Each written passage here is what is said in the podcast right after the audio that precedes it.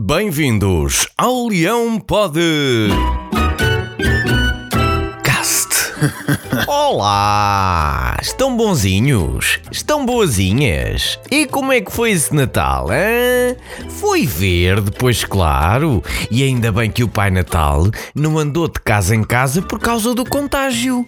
Assim, a única coisa vermelha que eu vi foram as bochechas do meu tio Joaquim, que por acaso é benfiquista.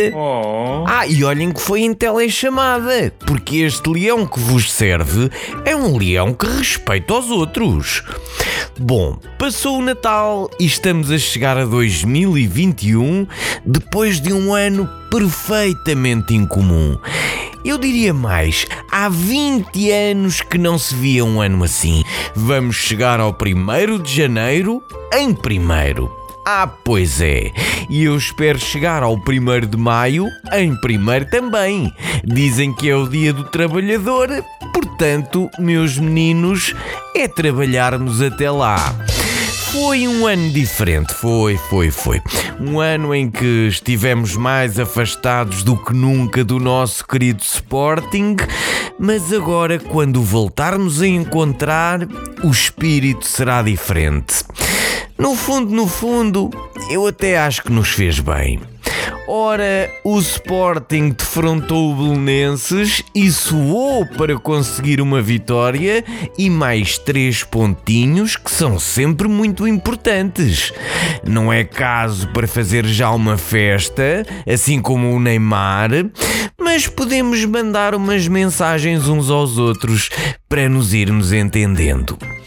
Outra boa notícia foi a renovação do jovem Nuno Mendes. O potente defesa esquerdo do Sporting renovou até 2025, ficando com uma cláusula no valor de 70 milhões de euros. 70. É muito?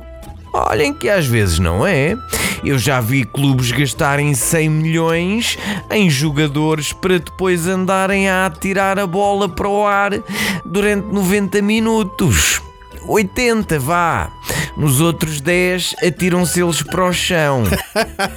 Bem, na semana que passou houve supertaça e o Porto venceu-a sem grande dificuldade.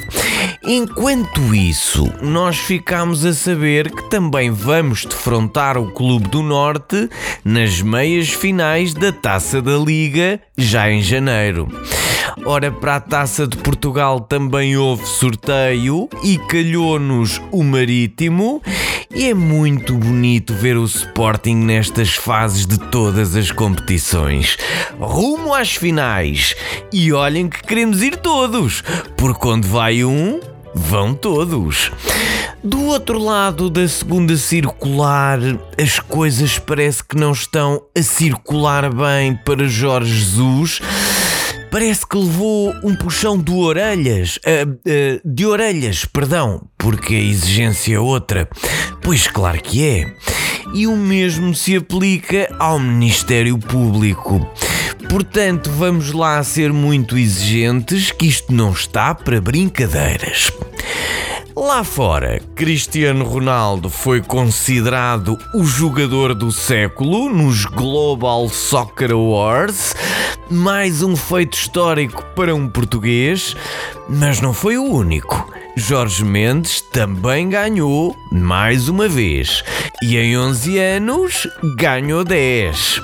Ora, pois, eu se criasse um prémio que distinguisse os melhores podcasts, também vos garanto que este ganhava sempre, até por uma questão de justiça. Quer dizer, desde que não fossem o Luís Godinho e o Artur Soares Dias a votar.